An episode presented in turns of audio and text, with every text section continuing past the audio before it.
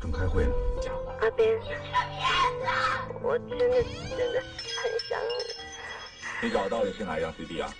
我不知道歌的名字。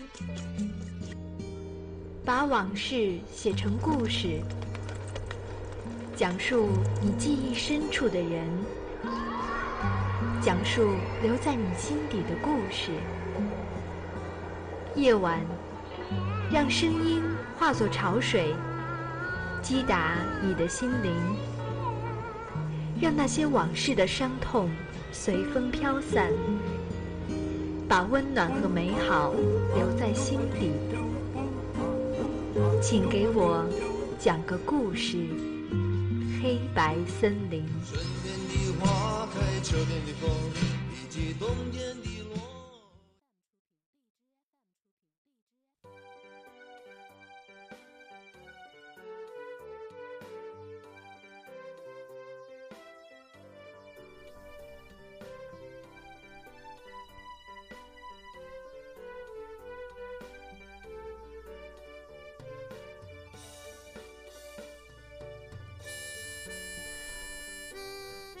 各位听众，欢迎收听 FM 九十五点二浙江师范大学校园之声，这里是黑白森林，我是今天的主播嘉宾。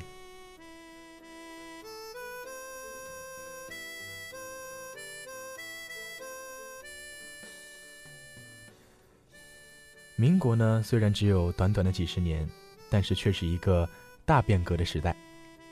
白居易在《燕散》中曾写过：“笙歌落院落。”灯火下楼台，我认为呀，这两句话形容民国时期是再合适不过了。民国呢，就像是一场散场的戏，曾经锣鼓喧天的讲述着倾城的故事，如今却早已淹没在落落风尘中，只能凭借着蛛丝马迹去追寻它存在过的痕迹。那今天的黑白就为听众们讲述一个。民国时期的故事，在如此动荡的时局中，也许他们都是不起眼的小人物，但是他们却是彼此眼中最骄傲的英雄。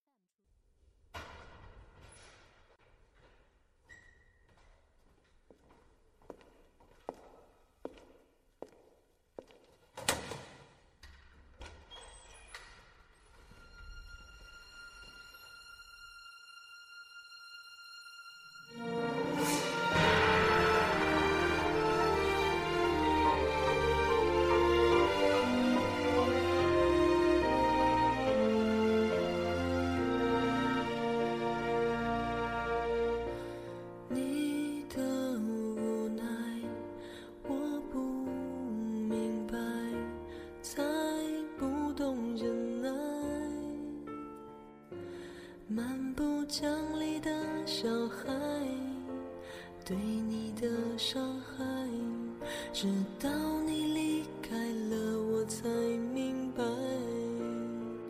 一下子成熟，忘了怎样软弱，昨天的不满，现在换成开阔，也许我欠。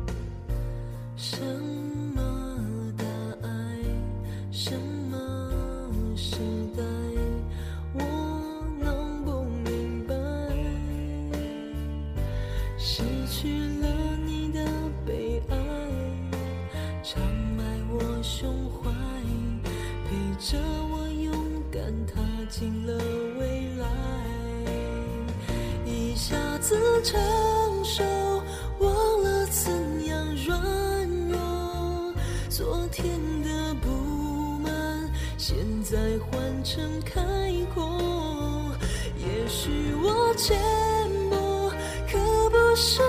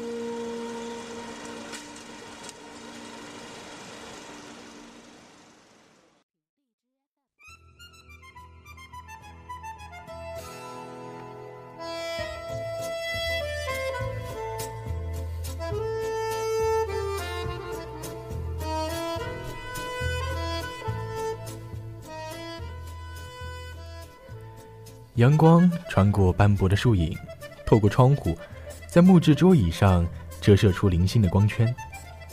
桌椅的一旁，是一个穿着天青色的短衫、玄色长裙的姑娘，约摸着只有十六七岁吧，正拿着一张报纸仔细的阅读。屋子里安静的，只有她不时翻阅报纸的声音，和窗外梧桐树上偶尔传来的鸟叫声。过了许久。也不知道他看到了什么，突然就拿着报纸上了街，在小巷中熟门熟路的奔跑着，路过一户户人家，然后走上了一条繁华的商业街，奔向了在十字路口旁的一家当铺。也许是跑得太急了吧，他弓着背，大口大口的喘气，说不出一句完整的话来，只是把手中的报纸递给他的父亲。也就是这家当铺的老板叶北叶。叶北叶看了连连点头，说：“嗯，这条消息确实很重要。吴家叶雨初长成哟。”叶雨听闻此话，竟然羞红了脸。叶北叶拿出两个银元给他，这个算是奖励。叶雨急忙接过，紧紧的攥在手心里，然后说了句。谢谢爹。就转身离开了店铺。街上的人已经很多了，熙熙攘攘的。夜雨呢，只是漫无目的的闲逛，小心的躲避着不远处驶来的汽车，却在不经意间撞到了一个身着旗袍的女子。他连连道歉，却只见得女子莞尔一笑。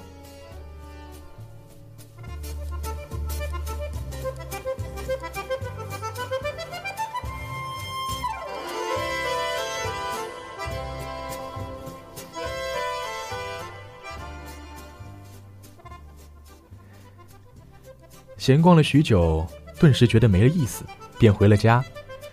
路过厨房时，被一阵香味所吸引。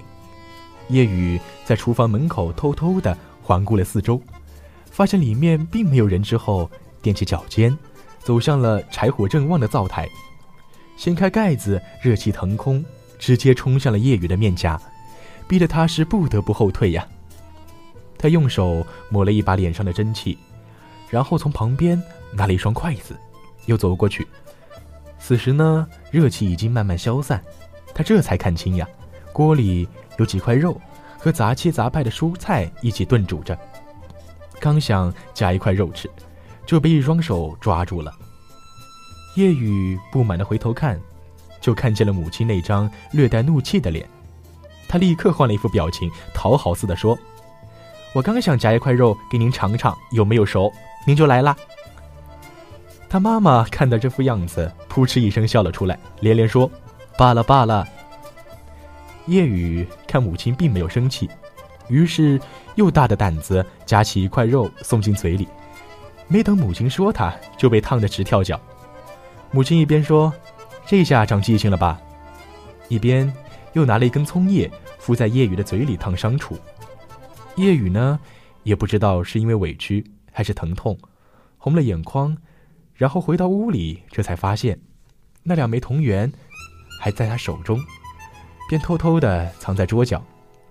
吃晚饭的时候，他坐在餐桌旁，一言不发。叶北叶没有察觉出什么异样，和往常一样侃侃而谈做生意时的遇人遇事。许久之后，才发觉自己的女儿和往常有些不一样，便夹了一块肉给叶雨。你这是怎么了？叶雨有些费力的咀嚼着，依旧不讲话。他妈妈叹了口气说：“还不是因为他偷吃，把嘴烫伤了吗？”叶北叶哈哈大笑说：“我们这一个月也就只能沾四次荤腥，莫不是把他急坏了？”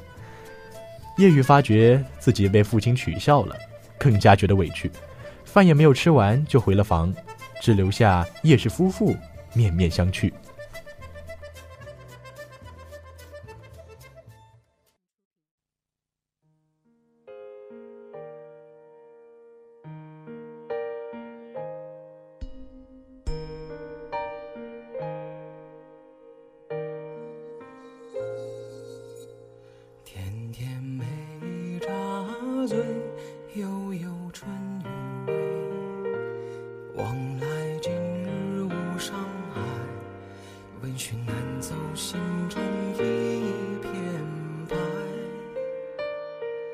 风飞尽灯光残忘却茶香独生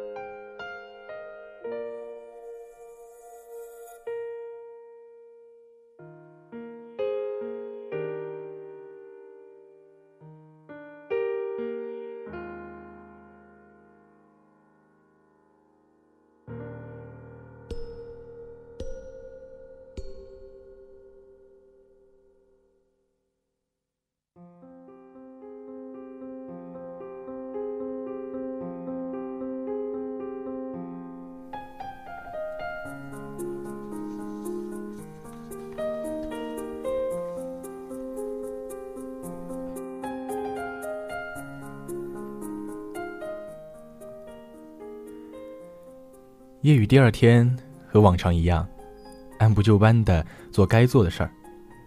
叶氏夫妇对他这种性格也已经习惯了吧？他换上了一件蓝竹布褂，束着黑布短裙，头上也挽了个双圆髻。和母亲打了声招呼，就去了女子学校。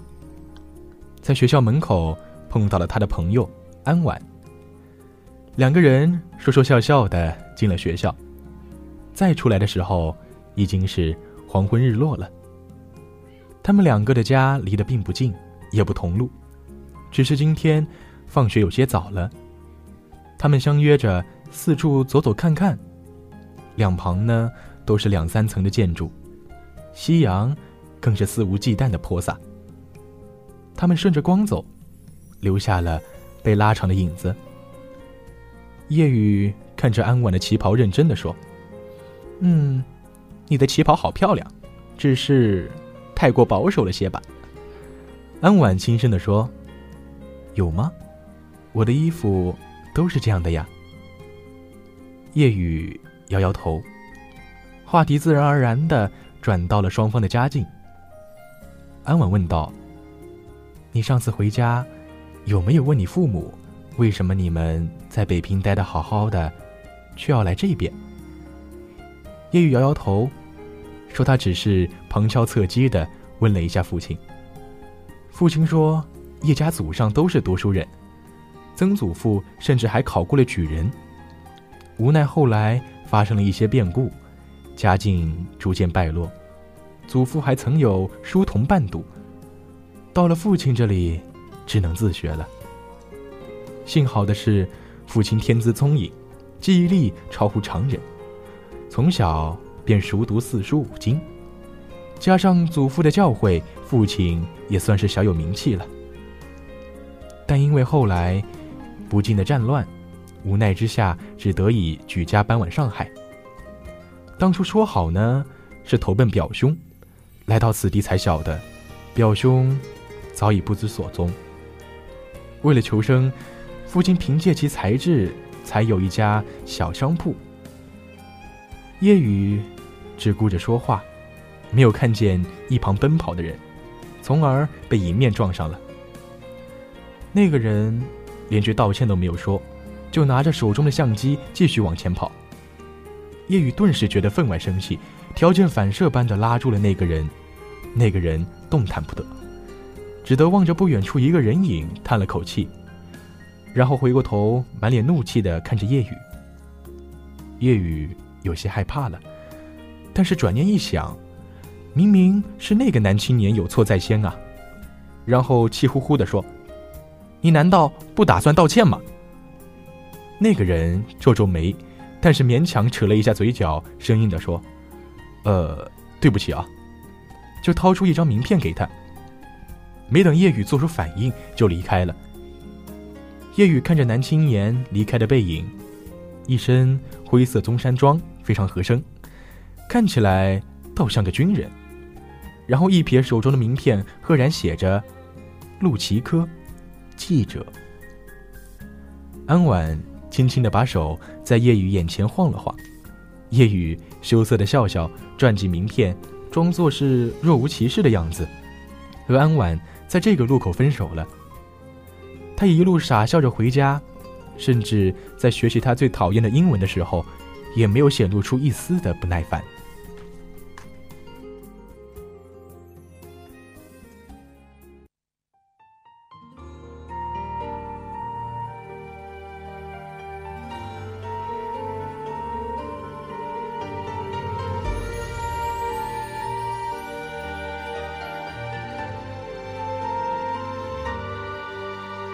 当天身体贴近，深深爱那用吻。假使心声听到，你会否舍弃告别，埋没我心深刻的教训？仿佛对你没恨，怎么投入到凌晨难就寝？天色不必再暗，仿佛这叫命运。毕竟当天你也会有心舍弃辈分，营造气氛，怎么不配衬？苦海里也自问，兜兜转转碰到某某君，仍若未抛开未能去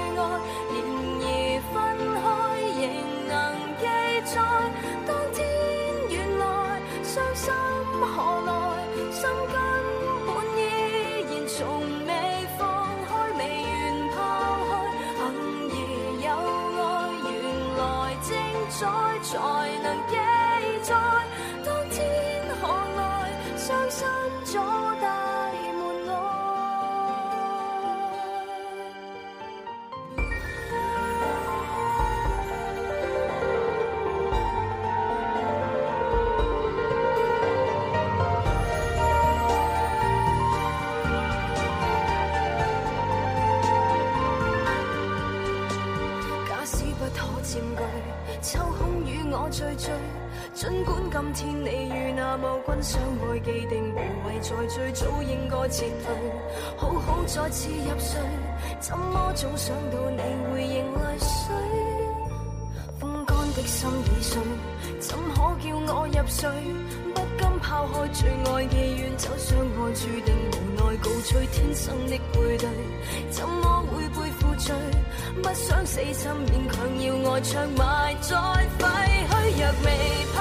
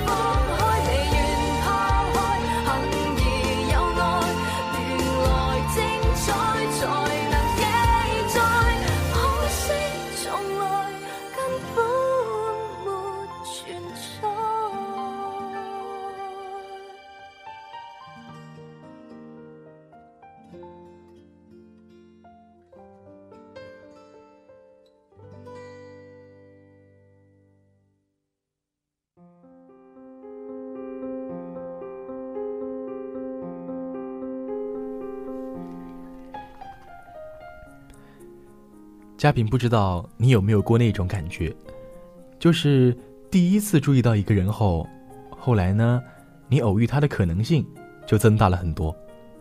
对此，叶雨是深有体会。因为自从那一次在街上被陆奇科撞倒后，叶雨遇到他的频率就增多了。两个人见面时，偶尔会点头示意，仅此呢，就足以让叶雨兴奋许久。那天，叶雨从路上给他父亲买了一份报纸。走到一个路口的时候，不知道为什么聚集了很多人。他走进去看，奈何人实在太多了，在外层只能透过人与人之间的缝隙，看见里面停着黄包车和租界里的小轿车。叶雨从偷听的两旁人零零散散的叙述中，也知道了，这大约是一场车祸，而最后的结果大约也和往常一样，黄包车夫得不到任何赔偿，最后无疾而终。以前这些呀，都是从别人口中得知，如今真正遇见了，还是会觉得有些难以置信。这个时候听到了几声咳嗽，他下意识地望过去，竟然看见了拿着相机正在偷拍的陆奇科。叶雨偷偷走过去，拍了一下陆奇科的肩膀。陆奇科的手抖了一下，回头看见是叶雨，便放下心来，遮挡相机的手呢也放了下来。他对着夜雨做了一个近身的手势，就继续拍照。夜雨退到一旁，默默的看着。等到陆奇科拍完，他再迎上去。陆奇科兴高采烈地和他分享着，叶雨不是很懂，但是呢，非常开心。叶雨表现出了对相机的浓厚兴趣，向陆奇科请教。陆奇科见状，细心地教导他相机的使用方法，并且约定好每天都一起做一些新的实践。如果陆奇科有新闻可拍，也会带着他。也就是从这天开始，他们两个的距离更近了。叶雨从此以后呢，也更加关注报纸上的新闻，偶尔看到陆奇科的新闻发表，都会偷偷的收集起来。后来，叶雨生日那天，叶北叶关门庆祝，吃过庆生饭。叶北叶心血来潮，提出一家人一同出游。由于战乱呢，一家人早已经很少出游了。叶雨听到这个消息，自然是十分的欢喜，又露出了小女儿的姿态，亲热地挽着父母的臂膀。一家人先是在百货公司给叶雨买生日礼物，然后又在西餐厅吃了一顿西餐。由于是第一次来这种餐厅，还因为刀叉惹了是不少的笑话，但是呢。也没有因此而影响心情。本来应该是十分圆满的生日，但是出门的时候竟然意外的也遇到了陆奇科。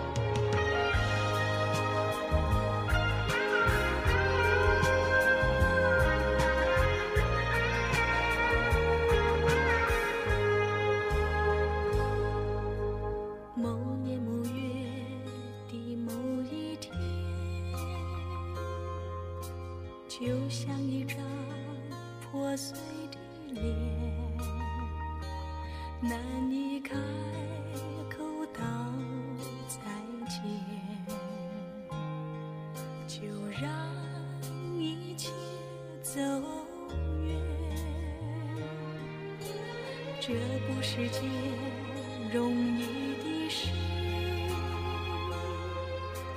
我们却都。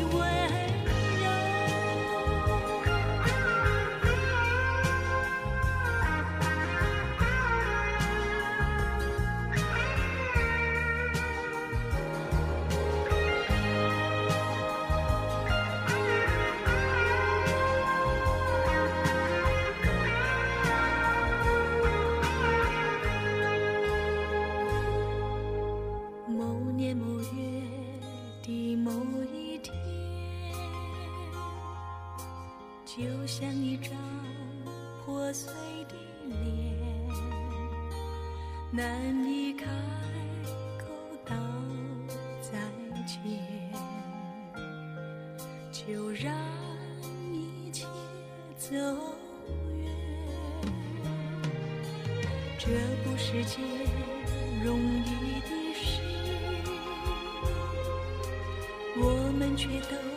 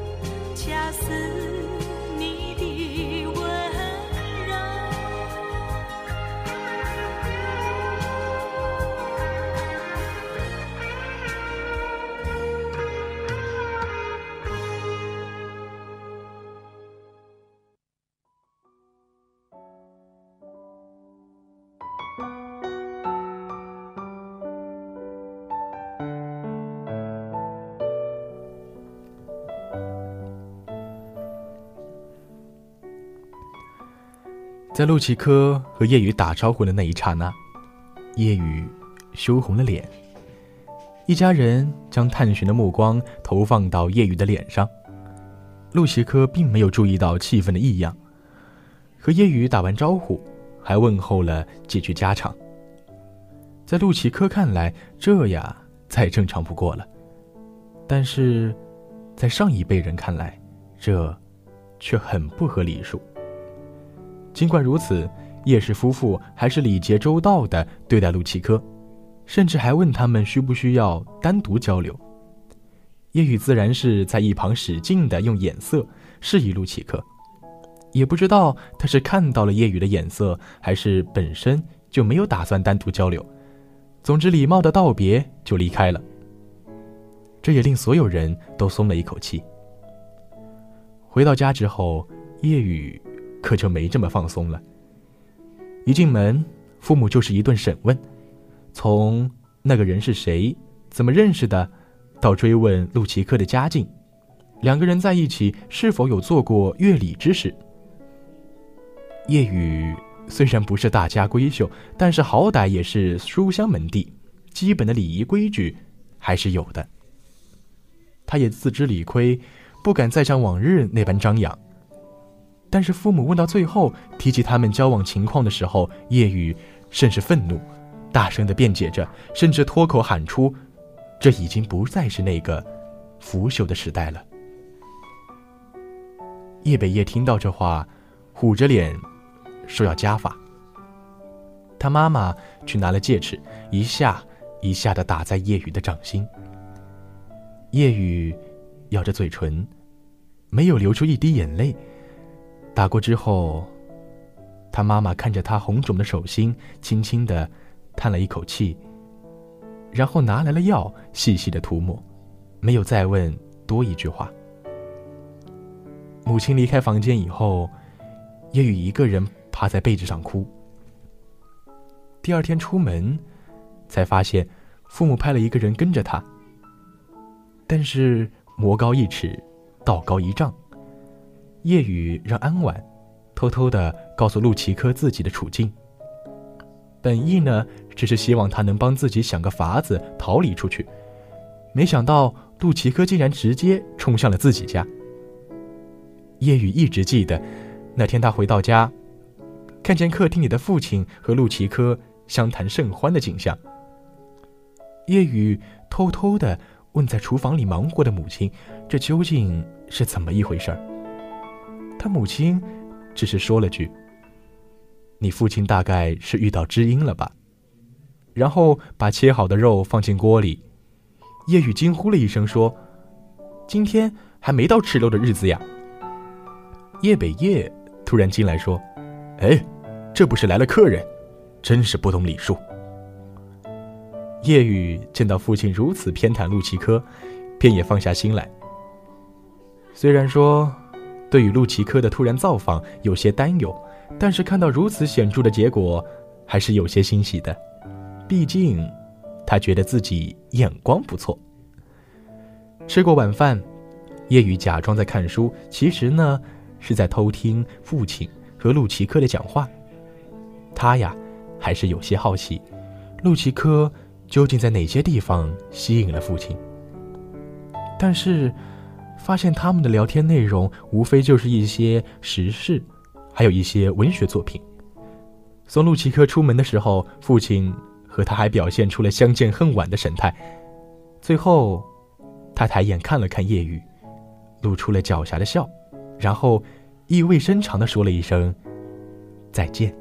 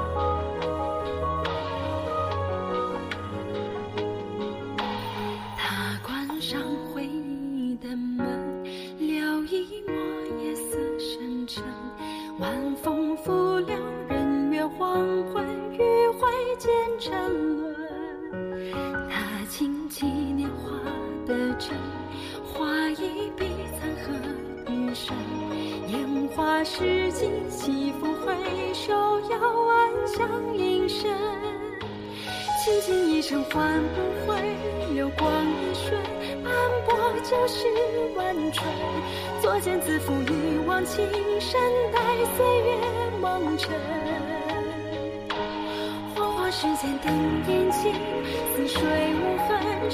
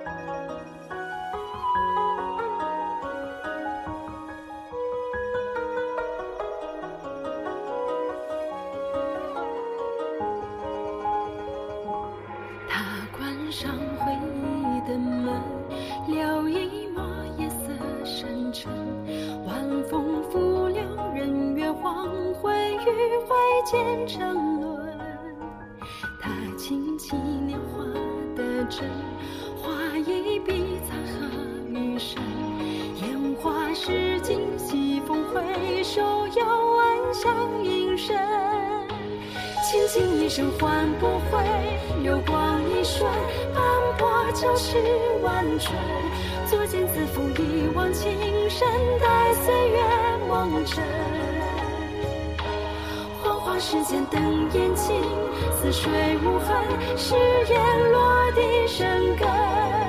一场跌宕，一世红妆，一世恩。是谁说人世浮沉？一换一真，留白一段缘分。乱世佳人傲然独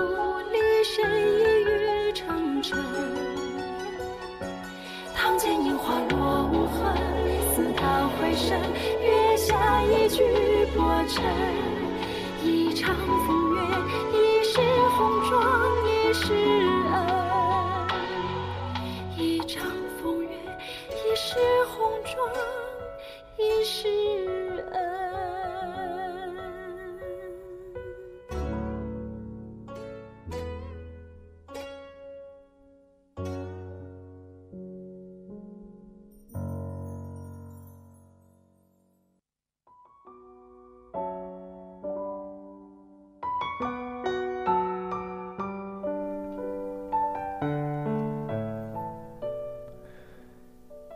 自那之后。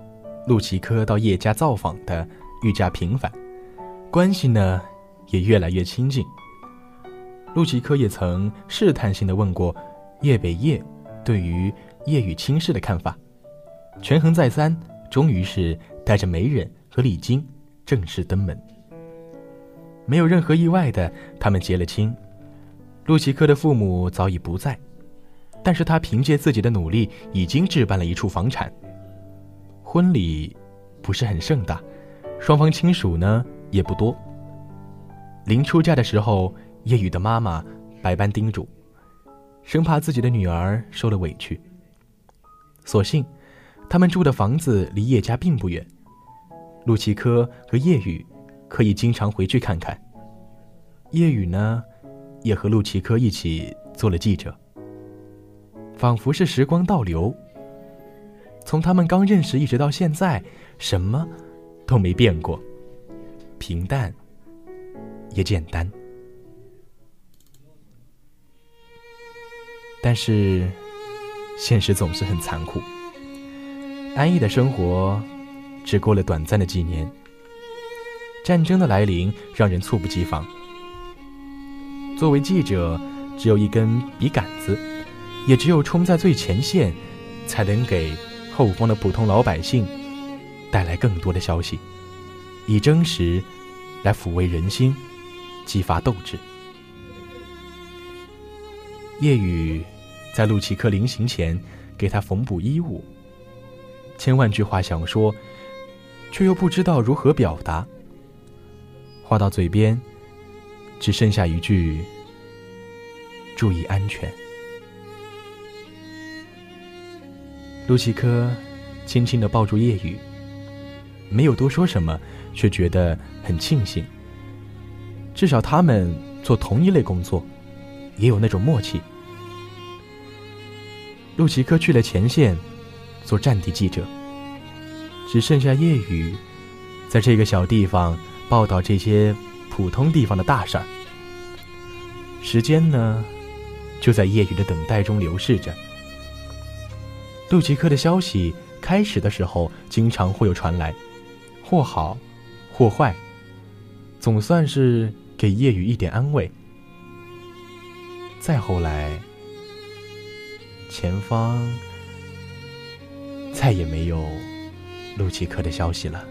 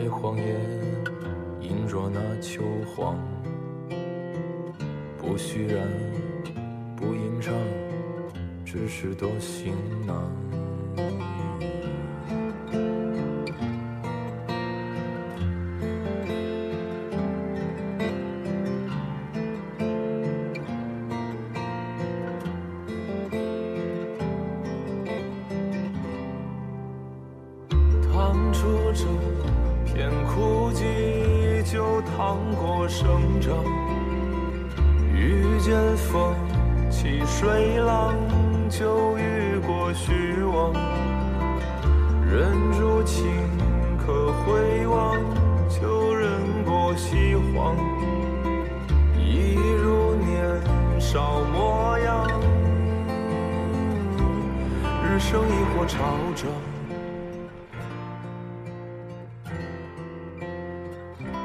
痛彻亦或山亡。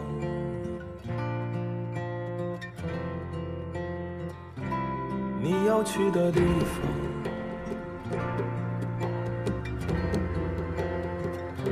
四野细雨春梦，太急太急西荒。街声闻时况，或走俗寻常。青戈壁过断桥，踏落泥土香。一根烟给路客，揭发着星光。缄默在鞋跟上，无所谓远方。趟出这。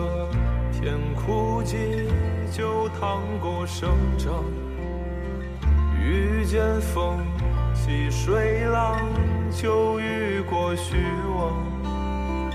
人如情，可回望，旧人过西荒。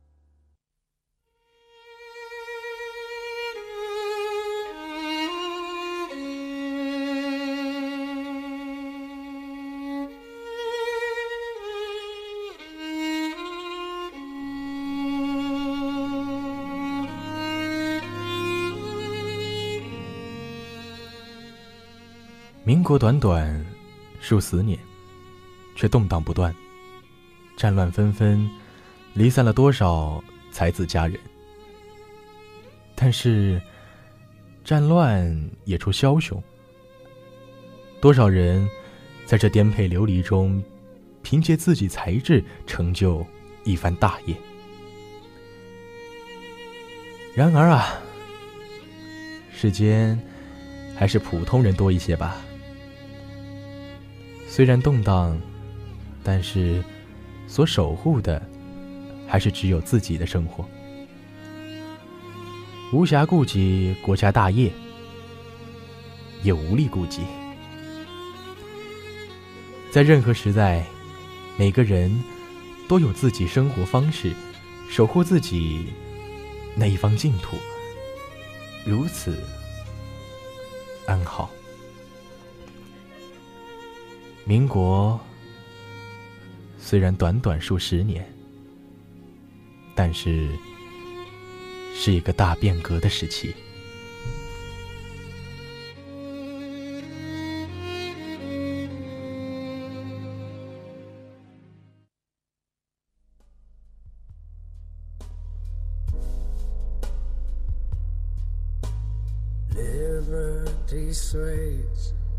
This city of shades, like gloves on the wings of a bird. This silken smoke of the words you spoke still rises where you lay. Take me to